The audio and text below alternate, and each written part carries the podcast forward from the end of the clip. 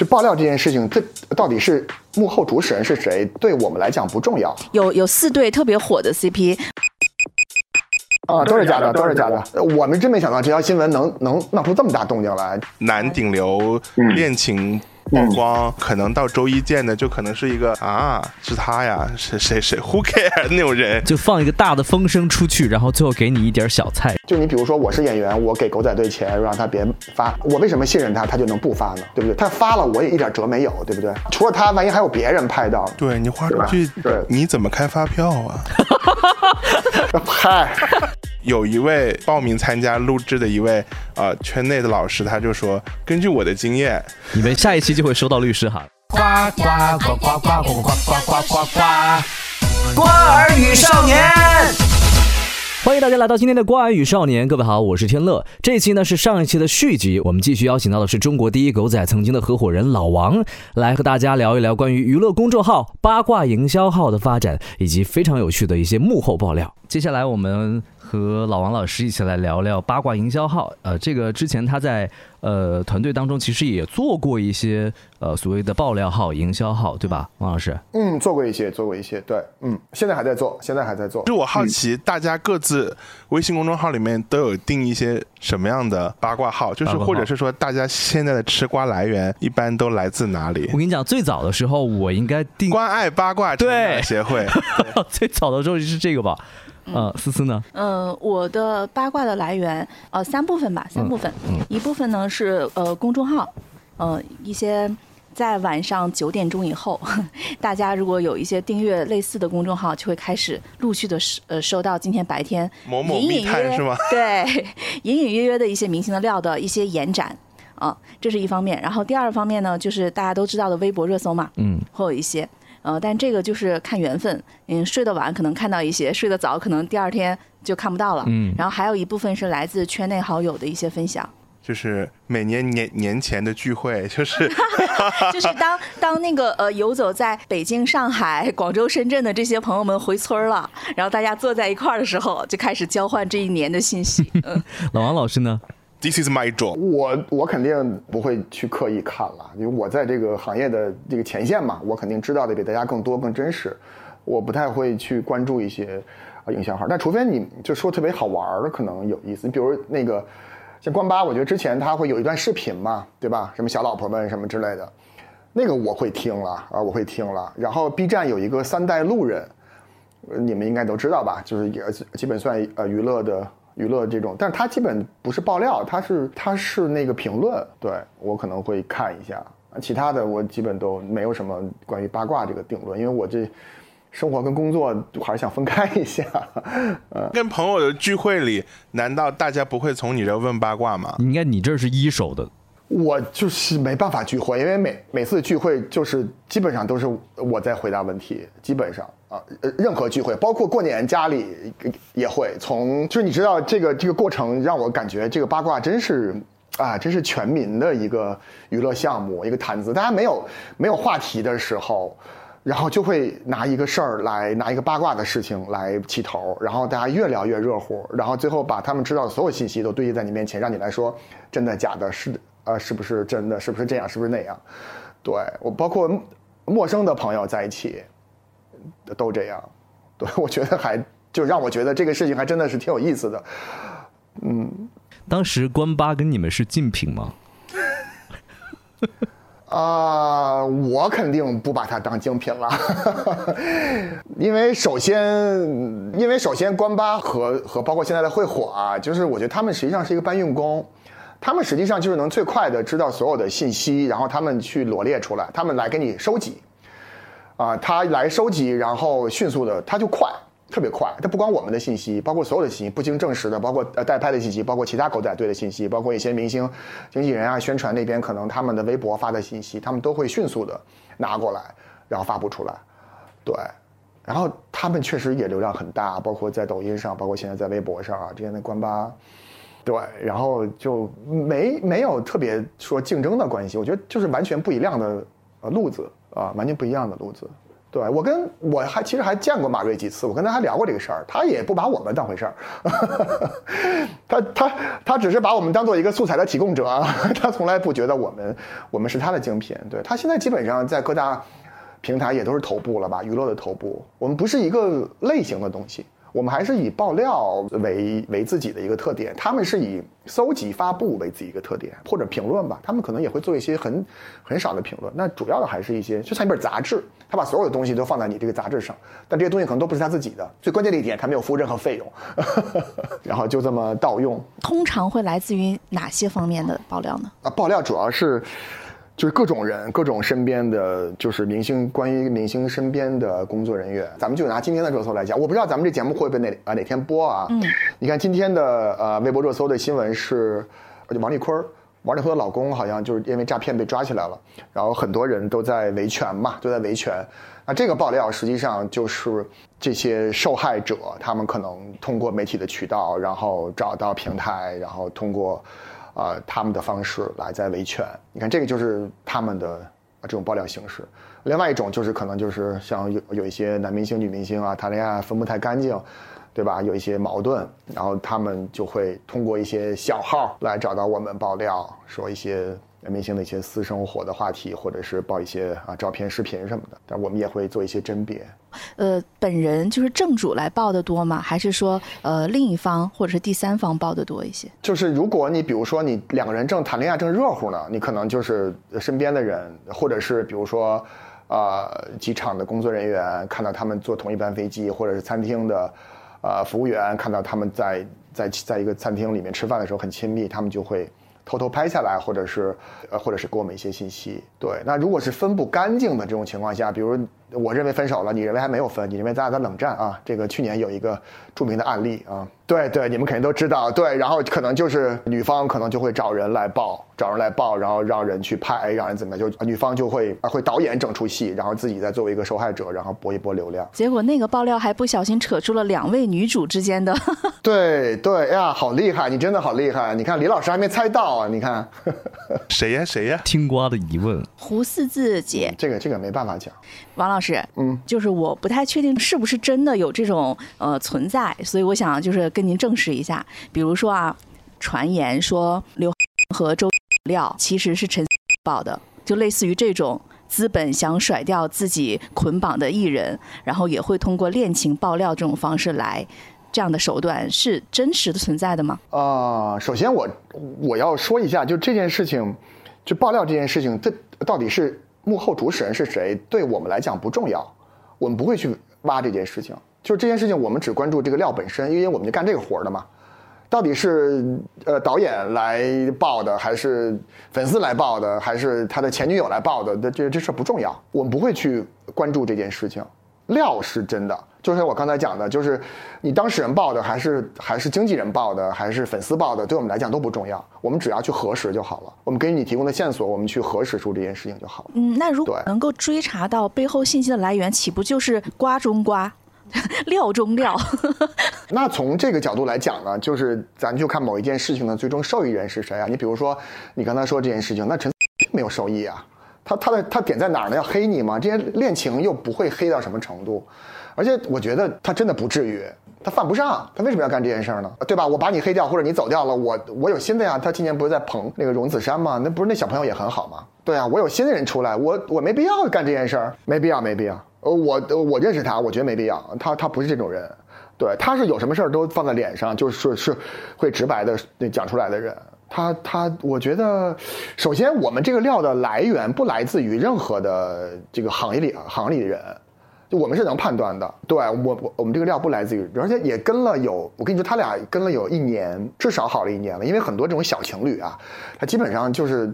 拍完戏或者是几个月就分掉了，因为越小的小朋友他可能感情越不稳定，因为他并没有很成熟嘛。所以其实跟的时候或知道这个消息的时候，就是是是一年或者二一年九月，对，没觉得能很长久，可能就一段时间就完。结果没想到一年之后还还在一块儿。哦，我记得呃，我还我还有一个印象还蛮深刻的瓜，就是陈和毛。嗯，对那个锤的好死啊！我当时那个物业监控把那个电梯里的那个时间线，哇，捋得好清楚啊，就是像一套完整的逻辑题，就直接锤死。所以你是不是在好奇，这这么清晰的监控，到底是有人无意为之，还是真的专门去找的？呃，你你想那个瓜，哎，我第一次听到有女有女方替这个不替女方说话啊，我是猜到了这个李老师想问的问题。这个怀疑特别好，这个怀疑特别好。对，你看这个，所以就证明这个吃瓜群众就没有任何理智，这件事情一看就是有导演的呀，有导演的呀，对吧？哇哦，哦，那欧阳嗯，也是异曲同工吗？我觉得这个不是啊，我觉得这个不是，因为这个其实你给你能看到的素材是有限的。如果有导演的话，你比如像刚才你提到的那那个那那个事情，它是它是一连串的，而且锤你锤的特别死，而且就所有的证据都摆得非常非常的非常非常的完整。那这件事情一定是对吧？是有导演的，而且后其实后来我们接触过当事人啊，接触过当事人，当事人真的觉得自己特别无辜。我是怎么对这个事儿开始起疑问的呢？是我最近这两年我家丢了一个东西，然后我去查我们物业的监控，我的整个事儿就开始产生，忽然觉得，诶。就可能北京的房子可能监控好一点哈，就是我们这种啊二线城市的监控没那么好哈，但是那个监控啊真的好的出奇，就是那个视频里的，因为我发现我们家那电梯里的监控，它一般都是那种，就是它清晰度不会那么高，模糊到不行的。嗯对对，你不至于说你能把人脸、把各种全能捋得那么清楚，然后你要调一整段监控，其实特别是小区里的监控不容易，特别是那种直接素材拷出来，好像是有一定的规矩要才才能拷得出来的。所以你刚才您那么一说，我大概我是这么你包括刚才咱们聊的那个那段恋情啊，就是其实呃有时间线的话，大家可以想一想，其实为什么在南方会被那么精准的录音？为什么？对吧？那一定是有设计的呀，一定是有设计的呀。为什么爆出来你就翻不了身？为什么？大家都在狂欢的时候，大家都在垂死渣男的时候，有没有想想这件事情的幕后的导演到底用了多少的心机来干这件事情？特别要稍微打断一下，因为我们上一期节目里面，呃，大量的听众呃在说我们这个节目有这个厌女这个倾向或者立场，我们真没这个意思，我们只是就是跟大家声明一下这个事儿。呃，我只是觉得，就是咱们是从单个个体来分析嘛，并不是一个普遍的现象嘛，对吧？谈恋爱这件事情本身是一个很美很美好的事儿嘛，只是大家可能就是，尤其我觉得公众人物，你你分不干净，然后你把这件事情拿到网上来任由大家评说，这件事情我本身就觉得很不理智。这我觉得这也是不是男方跟女方的事儿嘛，对吧？就是谁都有可能，谁都有可能，对啊。老师，您觉得这种分不干净哈，为什么会闹到这种程度？闹到就是可能你知道这这一闹，你的前任就会被毁灭，就为什么一定要弄到你死我活这种状态呢？情绪吧，我觉得就是咱不厌女啊，咱不厌女，就是我觉得女方可能投入的更多一点，或者是她可能更难抽离一点，她可能这个时候，其实你这么分析，就是呃女方锤男方的同时，女方其实并没有获益。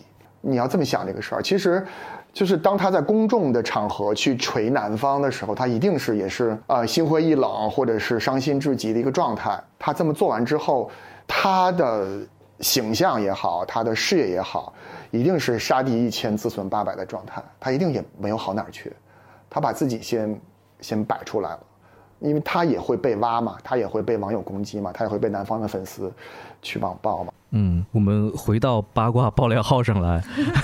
好好好好好好，刚才我们说了很多，就自己比较关注、订阅过的一些爆料号，然后现在市面上爆料号真的太多了。真正出圈的就是那么几个。是，嗯，你出圈的有有多少？你跟我们说说。嗯，你看啊，比如说我会因为什么事件去关注到爆这个料的这个八卦号呢？嗯就比如说是我一我比较喜欢的明星，嗯、或者是我熟悉的一些人这样子。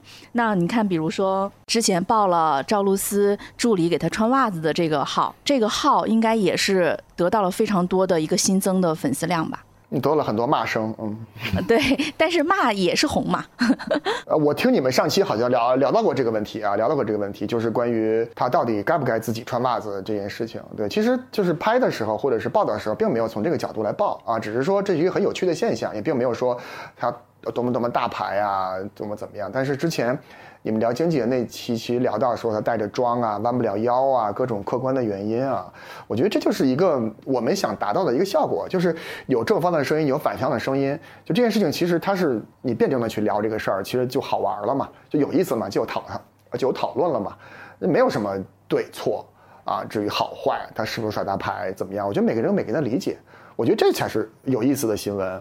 就实际上这个事儿可能没那么没那么重要，这件事他到底是不是耍大牌，我觉得都不重要。这件事重要的是就是你有两方面的声音来聊这个事儿，对吧？不一定非得骂战了，你说你的，我说我的，我觉得就是达到效果了。大家可能一条新闻可能能红两天、热两天，我觉得 OK 了。平台也满意，号像您说的也得到关注，对吧？演员可能也觉得，哎，我是不是以后就不这样了？我我以后要谨言慎行。我觉得这个够就就啊就够了，又又不是什么特别大的一啊娱乐新闻。对我觉得这个这个是 OK 的。丢一条鱼让水活起来，但是我并不站。哎，特别好，报道嘛，就是纯粹的报道，我觉得没问题的。呃，我们真没想到这条新闻能能闹出这么大动静来，就本身就是很普通的一条路透。我其实我有一段时间特别爱看那种就是影射文，就是那种就是那种爆料，然后但又他又不提名字，他会把那个东西整成一小篇小文章，嗯，然后告诉你说这个这个大佬和那个大佬，那个大佬和那个。那个女星就那种，然后就好累啊！我还要去各种评论区，各种关注其他的号或者是怎么的，我我就去给他找那个谁是谁，谁是谁，我还要去问我的朋友说，哦，这个这个是那个谁谁谁吗？那个是那个谁谁谁吗？嗯，就这种这种也算八卦号或者影八卦营销号吗？算吗？我其实不觉得这算，我觉得就是他其实让你去找的过程，他已经赢了嘛，他已经达到他的目的了，因为你关注到他了。他的目的就是这个，就他他绝对不会爆出是谁的，因为这个玩意儿爆出来像是没有任何根据的嘛，都是猜测嘛，对吧？这种号我觉得没有太大意义，但是我不知道这种号为什么会火啊？对，就我肯定就是看到之后，我觉得那你没有根据，你说它干嘛呢？你说的意思在于哪儿呢？就好像你是业内人士在。对，没有意义，我觉得没意义。像那种，比如说我今天给你爆个料，然后第二天我证实了我这个爆料，我觉得这是有意思的。比如说我预告一下，哎，那个谁谁谁谁谁谁，呃，和谁呃在发生什么，比如吵架了或者恋爱了，然后下礼拜一，然后发了一条这个东西，然后证实了这件事情，然后我这个过程里面我猜了很多人，然后最后原来是他们，哎，我自己知道了一块石头落了地。就是我觉得这个是有意思的，但是像这种预告会会不会释放出一种信号，就是我要爆你的料了哟，你要不要来撤稿？会有这种 会有这种意向吗？一旦预告了就撤不了了，因为你在撤这个号就会受伤害嘛，对不对？而且其实，就是你也撤不了，就是怎么讲？就是你其实你怎么撤呢？对吧？你打电话给谁？给平台也好，给怎么样也好。常规的操作不一般会是说，比如说他预告可能会会预预告一个比较宽的范围，就比你你就比如说什么几千万粉丝的男顶流恋情曝光，然后可能然后周周一见，然后可能到周一见的就可能是一个。啊，是他呀，谁谁谁，Who care 那种人，就放一个大的风声出去，然后最后给你一点小菜，是这个意思就可不是他有可能他真的抓，就我们这种吃瓜群众的理解哈，就可能是真的有个什么瓜，但是那个瓜被压下来了，就我们叫我们叫聊蓝，就是把这个东西给解决掉了，然后最后他为了不伤害这个公众号或者不伤害这个八卦号吧，然后他可能就用一个别的瓜顶上去。嗯，首先没有那么多别的瓜。你的逻辑就是这么想是对的，但是就是从实操来讲，就如果你说的这个逻辑真存在的话，它首先它要有很多瓜来备着，那我放这个饵去，我就是让你来找我，对吗？那基本这种这这种可能性很小，因为平台也不会干，因为首先这件事情最终买单最终的大佬是平台，号号都还好，因为你们看到的一些所谓纯这种八卦爆料号，基本都是平台在买单的。这个号是不属于个人的，这个号属于平台的，你们懂我意思吗？就是刚才你们可能你们可能会列举一些号啊，就网上这些八卦啊八卦号，所有的八卦号的隶属于都是平台，而不是个人或者公司，所以真正来操作这些号，来能让这些号变现，最终变现的是平台本身。嗯，你发预告并不是为了让你来找我，让你来买稿，让你来撤稿，而是就真的是为了让这件事情的期待值变高，然后最终爆的时候流量变大。所以你刚才说那个什么几千万那个什么什么之类的，这种还真的是，就是拍到就是这些人，他只让你猜的这个过程，是让你更多的人去看结果的过程，看完之后你骂我，其实也就骂了呗，对吧？你不能怎么着。就如果真的像你这种可能性存在，那就不会发这个预告。那我那那我干嘛要发预告？我让你来找我呢？我直接找你不就完了吗？这行业里谁找不着谁啊？对吧？我直接给你打电话不就完了吗？对吧？我干嘛还要多此一举呢？我这样还自己打我自己脸。所以爆料号到底要怎么赚钱呢？你刚才说平台方会出钱，还有没有其他的方式？像会火这种啊，它不是爆料号，他们他们会挣一些宣发的费用啊。嗯嗯。但这种爆料号的变现非常难，非常非常难。他们也就是通过流量，然后去打一个大包，然后给到他们的平台的广告商来变现吧。八卦号自己变现的可能性几乎为零，几乎为零。除非像刚才你们说的，就是猜来猜去这种，然后嗯，可能就最后又没有什么特别特别大的东西在。因为现在这个狗仔也好，还是八卦的生态，都是平台买单嘛。所以我一直老说，我说没有买卖才没有杀害，对吧？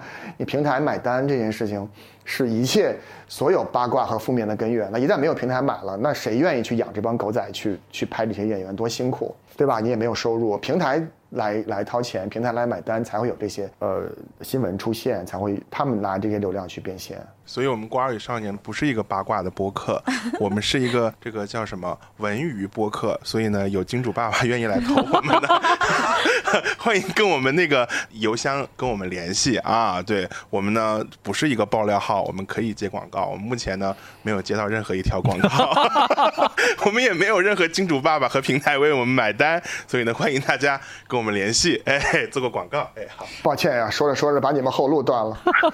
吃瓜群众认。认为的啊，没事没事的，嗯，你告诉我，然后这个瓜爆出来的时候不如我所愿，那么你一定是被收买了，可能是几百万、几千万，其实不存在这种来钱这么容易的 这样的途径。那那像如果我们去跟一个明星，他要付出的成本会就是到一个什么样的一个量级呢？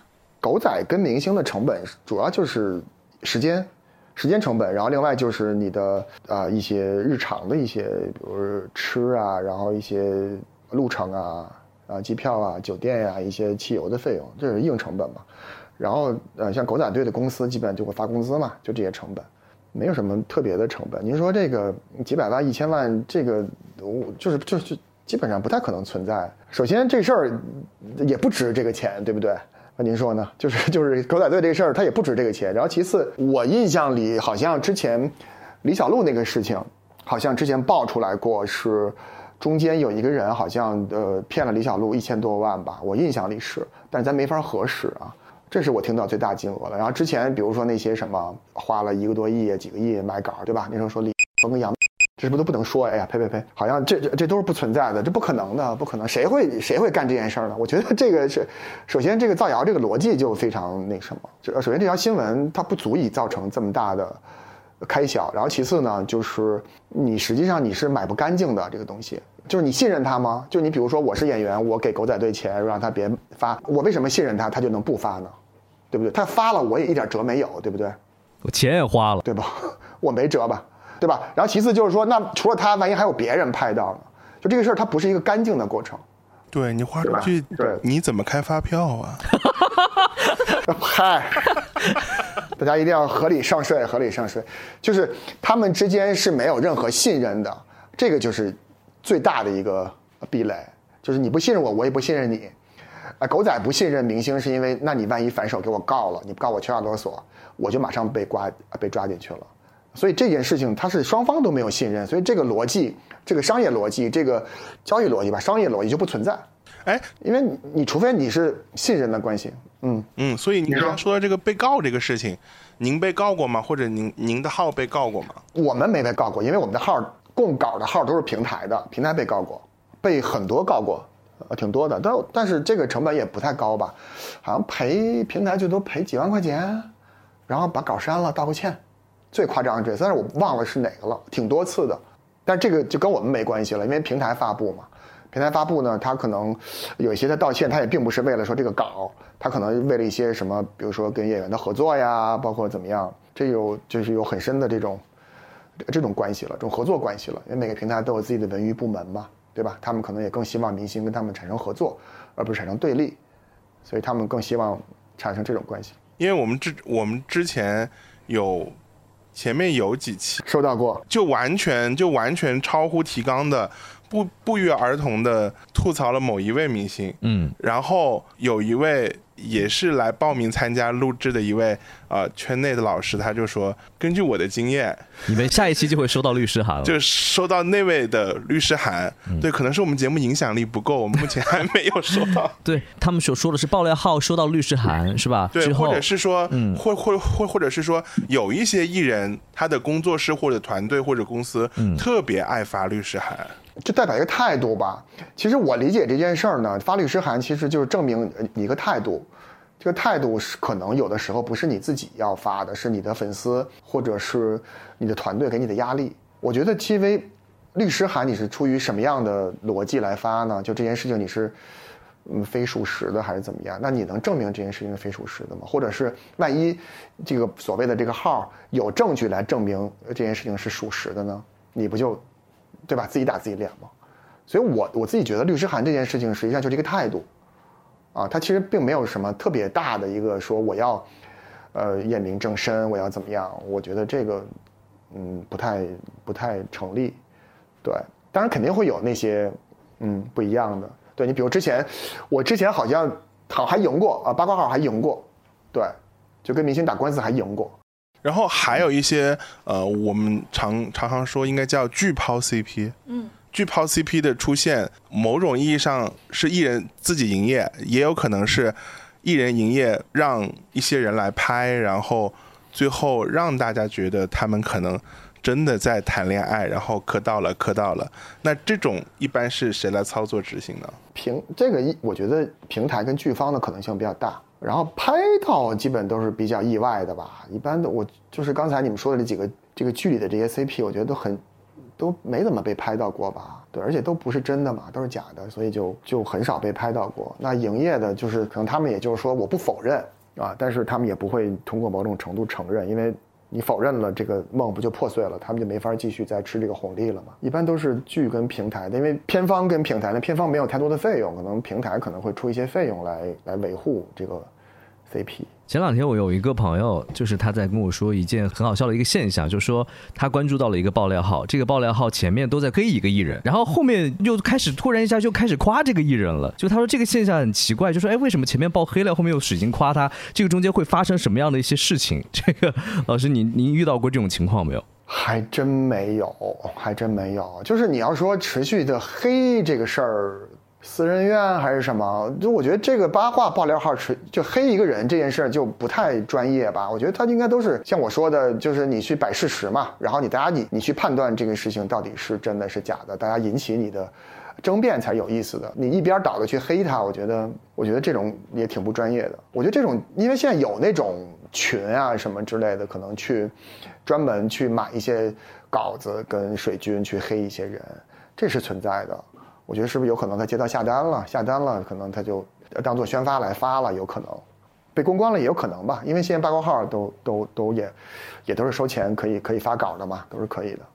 刚刚李老师有问到老王一个问题，就是说这个 CP 粉嘛，嗯，那如果是从专业的啊，就我们专业的做做这个的从业人员，某一个 CP 突然冒出来了，因为某一个剧火了，呃，你们会好奇说，那我跟一下他俩是不是真的，还是说你们一眼就看透他一定不是真的？我们肯定不会说，因为网友说真的，说他们俩火了好了，我们就去跟。我们就是我们还是有我们的渠道啊，无论是线人啊，还是呃片方啊，还是经纪人呀、我们还是根据我们的渠道去问去打听。如果有确切的消息，我们才会出动，否则，但这种情况下，如果这么高调的，一般都不是真的。现在不是也没有真的吧，对吧？现在咱们看到的这些所有的都没有一例来证明这这个是成立的呀，对吧？所以基本上你高调宣布的都是假的啊，有真过吗？谁谁是真的？我还真不知道。不是，好吧，能说 就是边上这位女士呢，她就是磕 CP 磕上头了，就是我是一个很理智的 CP 粉，嗯，你比如说呢，谁跟谁是真的？我还真的，你可以说姓儿，我我给你判断一下，或者你说剧名啊，说剧名就知道了。你可以对啊，我我我印象里没有真的吧？杨志是真的我印。象里啊，杨哦哦哦，我听一个杨志刚，嗯，不是不是，那也不是真的，怎么可能呢？不是不是，怎么可能呢？有有四对特别火的 CP，啊，都是假的，都是假的，这四对都是假的，都是假的，都是假的。嗯，那效果是去年有四对，都是假的。哈哈哈哈哈。哎，那我想就是从事过这么长时间的狗仔行业，那我们最后有一个问题，就是这个哪些艺人是经过狗仔的考证？绝对绝对就是抓不到任何料的，可能确实会有情况存在吧？会不会蹲一个明星蹲了很久，然后发现他根正苗红，没有任何的黑料黑料，然后他绝对不会塌房。有吗？我觉得这个事儿不存在，我没蹲到他，不代表他就没有黑料，就呃根正苗红的。比如邓超、黄磊这种，不都是天天传他们这种事儿那种事儿，不是？但是从来没有被爆出来过，没有被爆出来，不是因为被公关掉了，是就是就是好爸爸、好老公，因为网上不都是各种传闻嘛，说这个那个，对吧？都各种传闻，什么婚变之类的。但是那狗仔就从来没有，就是没有拍到过。但这不代表他歌正苗红嘛，这只能证明，我不说他们俩，我说没有被蹲出来的人，只能证明他们比较小心，或者是保护自己保护的比较好。啊、我觉得，其实我我刚才想说的是，我倒觉得其实有一类艺人他是很真实的，就其实你拍我就让你拍，你拍到你发你就发，我无所谓，我从来就因为也都认识，对他不会说，你比如高圆圆，就高圆圆几段恋情都曝光都被拍，他从来没有说说能不能不发，因为你全认识嘛，因为嗨就是老一辈艺人嘛，啊，我们都就是他从来没有说说不发，然后怎么怎么样，从来没有。对他连说能不能挑几张好看的照片发，他都不说这句话。就是你拍到就拍到了，没关系，我无所谓。有有哪些来找过你们说别发，或者给我挑好好看的照片发这种？挺多的，有挺多的。你们知道那些女明星的顶流都来找过我们，但是我们没有一次就呃不发的。但是会、都会给他挑好看的照片发。不会，怎么会？我们顶多的极限是把对方马赛克。嗯您刚才说女明星，那男明星没找过吗？我一定要扯这个屏，不然又会有人说我们厌女。男明星没有来找过吗？男明星，男明星好像还真没太有，还真没有。我觉得男明星可能都无所谓吧，因为女明星可能比较在乎这件事儿，男明星可能相对来讲，呃，就是爆了就爆了，他可能不太细的去找你，但女明星可能就是，她就真的是对，可能是比较，因为女明星的这个形象可能更重要一点吧，我自己觉得啊，或者是她可能有一些对不容易，而且她艺术生命相对比较短暂，男明星觉得对吧，我谈恋爱就谈恋爱呗。就像前一阵子报的那个呃秦岚和魏大勋这个事情，好像双方也都没有再做回应啊。对，没有，真的呗，那就没法回应呗，那那那咋回应啊？秦岚姐的那个状态真的保持的太好了。哎，我们再反过来问啊，刚才天乐问的是绝对不会塌房的，那您根据您的了解，就快扛不住了，马上就就就就要塌，或者是在未来他刚说了，一个，在未来这一年里面可能会会塌的这一些人，就就就可以不点名，嗯，可以不点名，大概描述一下。这没法描述，描述就就都知道了。但是这种新闻是这样啊，就是我们每年都会就会有一些消息，就是包括顶流在内的啊，都说有可能集中在哪些区域？就是很多艺人，就是我们来分析这个事儿是这样啊，就是每年都会有那几个顶流都会穿一遍，就这个也不行了，那个也不行了，但是最后都没事儿。但我觉得这个事儿就是一个捕风捉影的事儿，就跟刚才那个哪位老师说的那个营销号一样，比如咱们经常看营销号说一个啊下个月几号，然后什么什么哪个明星跟哪个明星会塌房，然后会把什么微博服务器什么给搞瘫痪之类的，但是这种新闻出来基本上都没有下文了，对吧？然后被被被轰的还挺高的。啊，两种可能性，第一种可能性呢就真有，真有呢，但是爆不出来，可能涉及到一些方方方方面面的原因，它爆不出来，并不是因为说被买了什么之类的。第二种可能性呢，就是平台呢在搞事情，平台觉得我这个月流量没到，我找个营销号发点东西，然后呢我推一下，然后我我这个月的流量我达标了，我跟广告商好交差，啊，这两种可能性是比较大的。咱们经经常看到这种，就是有头没尾。我觉得这是我理解这个事儿。所以特别好理解，就就你就是逢年过节或者逢逢月底或者是什么，忽然就是开始开爆某些平台，对吧？就直接爆爆爆爆爆，就直接我们经常戏称就就就就是逢节日、逢节假日，大家都在休息的时候，就开始疯狂的爆挂出来，然后塌房，类似这种。很多都发生在节假日，就是算是预告还是什么？对，就是流量可能少一点，但是流量小了，可能平台就会搞事情。对，很多都是平台搞的。哦，老师，对你还有什么想补充的吗？没有没有，聊得挺好，挺好的。就是我还是刚才我想表达的，就是其实大家还是没真的没必要去去关注明星的那些蛛丝马迹的这些所谓的新闻。但这明星都是人嘛，人都有七情六欲，所以其实大家还是更多关注他的作品，还有更多关注他就是他私下的这些为人。其实我觉得那些新闻都是正常人干的事儿，对吧？正常人干的事儿，只只要你不触犯到法律法规，我觉得都还大家还是应该去用宽容的心态来面对这些呃艺人，包括李飞国老师比较熟悉的这些爱豆啊什么的，其实大家都很小，年龄都非常小，就可能都还没都还没有正确的价值观跟那个意识呢，然后他们就被推到大众前面来。就他们的塌房的可能性是特别大的，因为很多事情他们是不了解的。然后慢慢的可能就像对前几期你们聊的说，很多像这种家庭作坊式的这些呃管理模式啊，包括明星一像爱豆啊，一旦火了就自己来做自己的老板呀，他们的判断实际上是非常非常有限的，他判断不出来什么是对他好，对他不好的。所以其实他们去犯一些错误也好，或者是发一些言论也好，这些事情可能只要不触犯到法律法规，我觉得大家都还是应该包容的。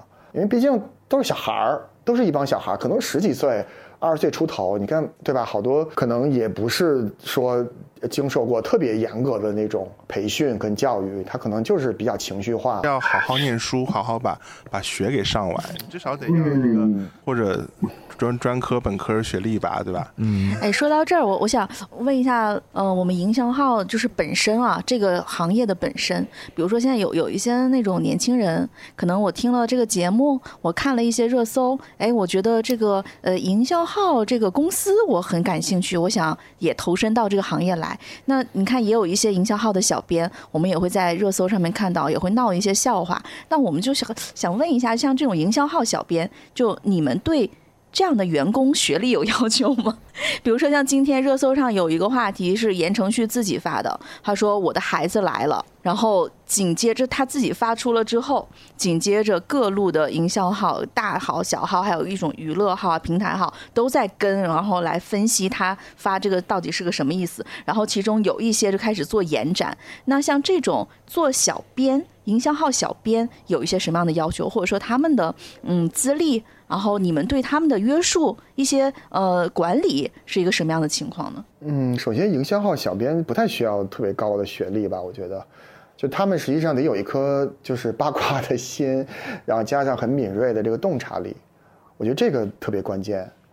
就是你可以把一些可能没有相干的事情联系到一块儿，就通过你的这个对八卦的热爱，就是像你说的言承旭这个这个事儿啊，我没看啊，我不知道这个事儿是是，呃，它的语境是什么，前因后果是什么。那可能有很多解读，你就可能把这些解读呢，你都列举出来，对吧？你比如说，他可能马上就要播一个戏啊，叫什么什么花吧，是吧？跟那个跟谁跟一个新人，对对，可对对，可能是那个戏，对，也有可能他真的是不是结婚生孩子了？那是不是你又把林志玲瞪出来，又把那个那个日林志玲那个日本老公瞪出来，咱一通解读，一通这个分析。对吧？都有可能，再加上 F 四这些人的关系，就是我觉得这个延展性跟这个敏锐性，我觉得是特别关键的。对你把这件事情说明白、聊清楚啊，就 OK 了。我觉得这也是，就是很多所谓营销号，因为哪有那么多的大瓜大新闻？其实大多的营销号都是在通过啊一个点，然后呃蛛丝马迹大家联系到一块儿，然后来做一些评论、解读跟新闻的这个呈现，然后大家可能看个过瘾，看个前因后果就完了。因为这个事儿的这个。真实性并没有那么重要，对不对？大家就看个热闹嘛。大家看营销号还都是看热闹。营销号之间有鄙视链吗？就是我们这种肯定就是会不太看得上那种瞎说的，就是猜的。就是说，你比如说，你知道一些新闻，比如最近火的那个呃张译那个戏啊，狂飙那个戏，对吧？然后现在各种火了之后，各种解读啊，说这个关系啊，那个关系啊，有各种猜来猜去的关系。然后呢，他为了避免一些麻烦，把这些人的名字隐去，但是放的素材都是这个片子的素材。那我觉得你既然没有根据，你干嘛要说呢？对吧？你说出来无非为了吸引流量，对吧？你吸引流量过来之后，然后你又自己收不了场，然后最后你要事情闹大了，流流量大了，然后片方来告你。流量不大了，你自己又不甘心，我觉得这件事情就没有什么大的逻辑，对吧？除非你比如说我采访到了导演，我采访到了张译，张译出来啊站出来，我说说什么，然后我把这个事情进行解读，我进行发布，就是我可能相对比较传统，因为可能还是希望就这件事情还是有一个完整的一个新闻新闻链条啊，因为什么，然后我采访到当事人，然后咱们出一个结论，而不是拿出一个某一个。某一个吸引眼球的部分，咱们拿出来，然后就无限的放大。我觉得这个您说这个鄙视链，我可能不太愿意去看这些人的这些号，对我觉得没有太大意义，浪费时间。对，嗯。感谢收听《瓜儿与少年》，我们不只是瓜，更想分享背后的精彩故事。欢迎订阅、点赞、留言，我们下期再见。